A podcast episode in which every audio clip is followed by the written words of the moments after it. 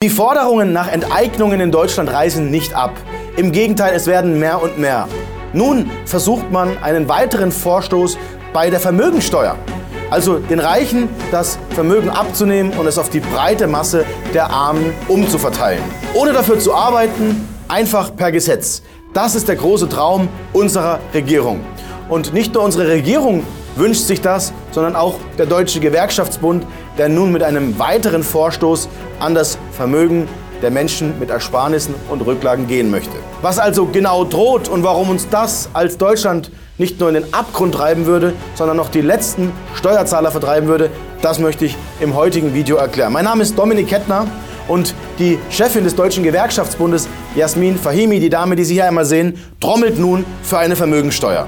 Sie sagte, jetzt sei der optimale Zeitpunkt für eine Rückkehr. Damit meint sie die Vermögenssteuer. Man lässt also nicht locker, die Stecknadel im Heuhaufen des Rechts zu suchen und Lücken und Möglichkeiten auszubeuten, um den Reichen und den Sparern und damit den Vermögenden, wie es ja eine Vermögensteuer sagt, an den Kragen zu gehen. Der Berliner Verfassungsrechtler Professor Andreas Thiele veröffentlichte nun in einem Gutachten folgendes Spannendes. Und zwar heißt es dort, dass weder das Grundgesetz noch ein Urteil des Bundesverfassungsgerichts aus dem Jahr 1995 noch eine Vermögensabgabe verbietet. Nein, viel besser noch, das Grundgesetz ermöglicht seiner Auffassung nach sogar eine Vermögenssteuer und zwar in Artikel 106 Absatz 2 Nummer 1 wird diese Steuer explizit als zulässig erklärt. So deutet dies zumindest der Berliner Verfassungsrechtler, was dem Deutschen Gewerkschaftsbund nun die Möglichkeit gibt, einen weiteren Angriff auf die Ersparnisse der anderen zu nehmen, es den Menschen also wie Robin Hood einst abzunehmen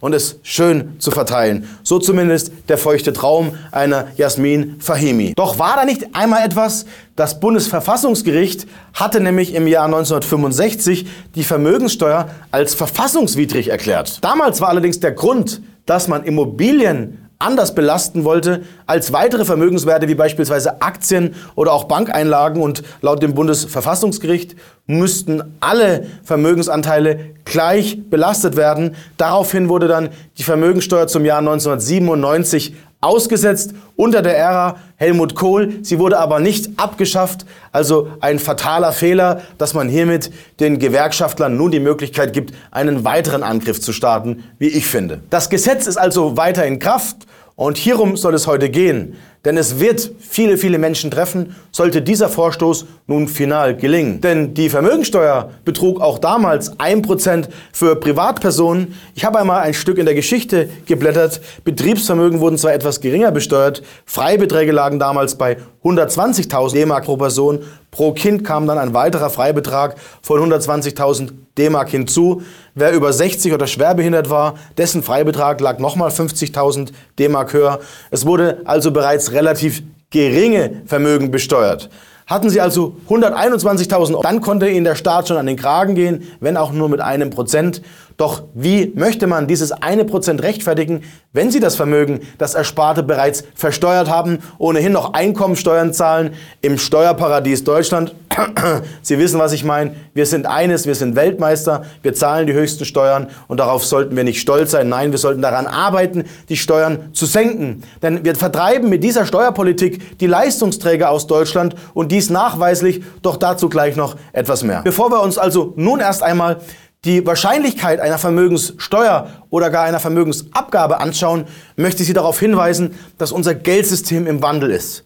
Viele Menschen spüren es, haben aber nicht die richtigen Erklärungen, warum so viele Dinge um uns herum passieren. Wir befinden uns in einem Rüstungsstaat, wir finanzieren einen Krieg, wir sehen Bankenpleiten, wir sehen steigende Inflation, wir sehen immer weniger Menschen, die es noch schaffen, über die Runden zu kommen. Und all dies hat Gründe. Diese Gründe und den wichtigsten Grund dafür möchte ich gemeinsam mit meinem Stargast Ernst Wolf am 26. April um 19 Uhr in meinem kostenlosen Live-Online-Seminar zur Verfügung stellen. Ich möchte Ihnen dort die Möglichkeit bieten, mit über 10.000 Menschen live dabei zu sein und vor allem mir Ihre Fragen zu stellen. Wir werden dort ganz tiefgründig darauf eingehen, was die Gründe sind. Und natürlich werde ich auch Lösungen aufzeigen, wie man sich gegen diese staatlichen Verwerfungen, gegen diese verrückten Enteignungsgedanken schützen kann. Melden Sie sich deswegen jetzt unter diesem Video dazu an. Wir schauen uns jetzt aber an der Stelle einmal an, wie wahrscheinlich die Vermögensabgabe und Vermögensteuern in meiner Meinung nach sind. Ich halte die Wahrscheinlichkeit nämlich für sehr, sehr hoch und das Ganze schon sehr, sehr bald.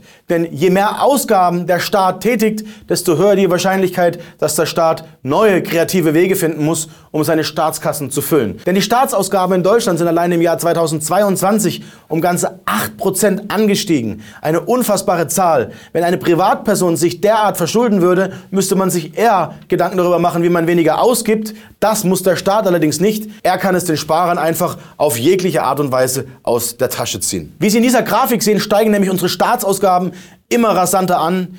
Neben der Neuverschuldung, die ich gerade erwähnt habe, von 200 Milliarden Euro im letzten Jahr, müsste also jeder vernünftige Mensch nun, was seine Finanzen angeht, umdenken. So würde zumindest jeder vernünftige Mensch handeln, wenn er seine Finanzen in den Griff bekommen müsste. Ob unsere Politiker aber noch vernünftig sind, das möchte ich einmal in Frage stellen. Diesen Wirtschaftsmotor vertreibt man also nicht nur, indem man nicht dafür sorgt, dass die Energieversorgung günstig in der Zukunft gewährleistet ist, sondern auch damit, dass man in Zukunft sogar Vermögensteuern heranschaffen möchte.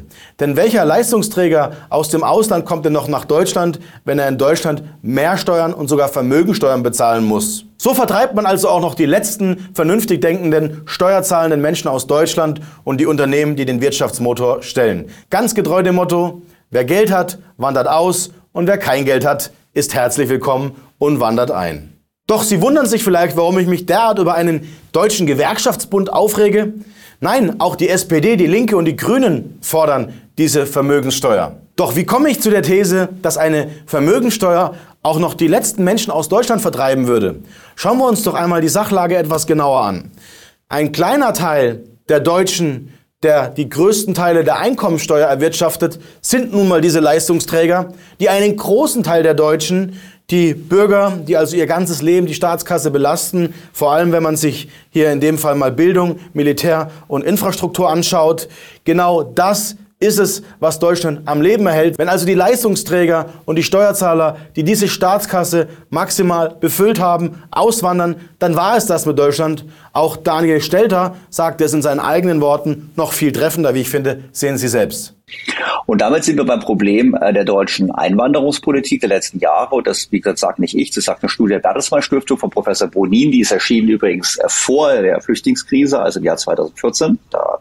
Und in der Studie wird aufgezeigt, dass äh, der typische Deutsche, also im Schnitt, einen leicht negativen Beitrag leistet zum Staat. Was ist damit gemeint?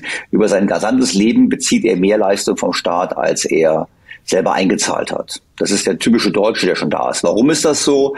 Ganz einfach, weil ähm, wir wissen ja, dass die obere Hälfte der Einkommenssteuerzahler und der Beitragszahler oder der Verdien der Einkommensbezieher in Deutschland eigentlich das System am Laufen halten. Das geht nicht nur um ähm, Sozialversicherung und Umverteilung da, sondern es geht auch um äh, Bundeswehr, Infrastruktur, die ganzen Dinge müssen auch finanziert werden. Deutschland schießt sich also selbst mit der Politik ins Knie, wenn man nun auch noch eine Vermögensteuer einführt. Denn vor allem die Leistungsträger sind diejenigen, die das Land verlassen werden und steuerlich attraktivere Orte finden werden mit einer angenehmeren Politik als dieser Wahnsinn, den wir hier sehen. Und in dieser Grafik möchte ich einmal zeigen, dass wir seit 2004 bereits jährlich mehrere Zehntausende auswandern lassen, die in Deutschland mit einem Bildungsstand von über 75 Prozent mit einem Hochschulabschluss lebten. Die qualifizierten Menschen verlassen also dieses Land und die unqualifizierten Menschen kommen in dieses Land hinein und werden gemeinsam mit der Titanic untergehen. Das ist meine These, aber es gibt Lösungen und es gibt Ansätze, vor allem auch, wie sie sich finanziell richtig positionieren.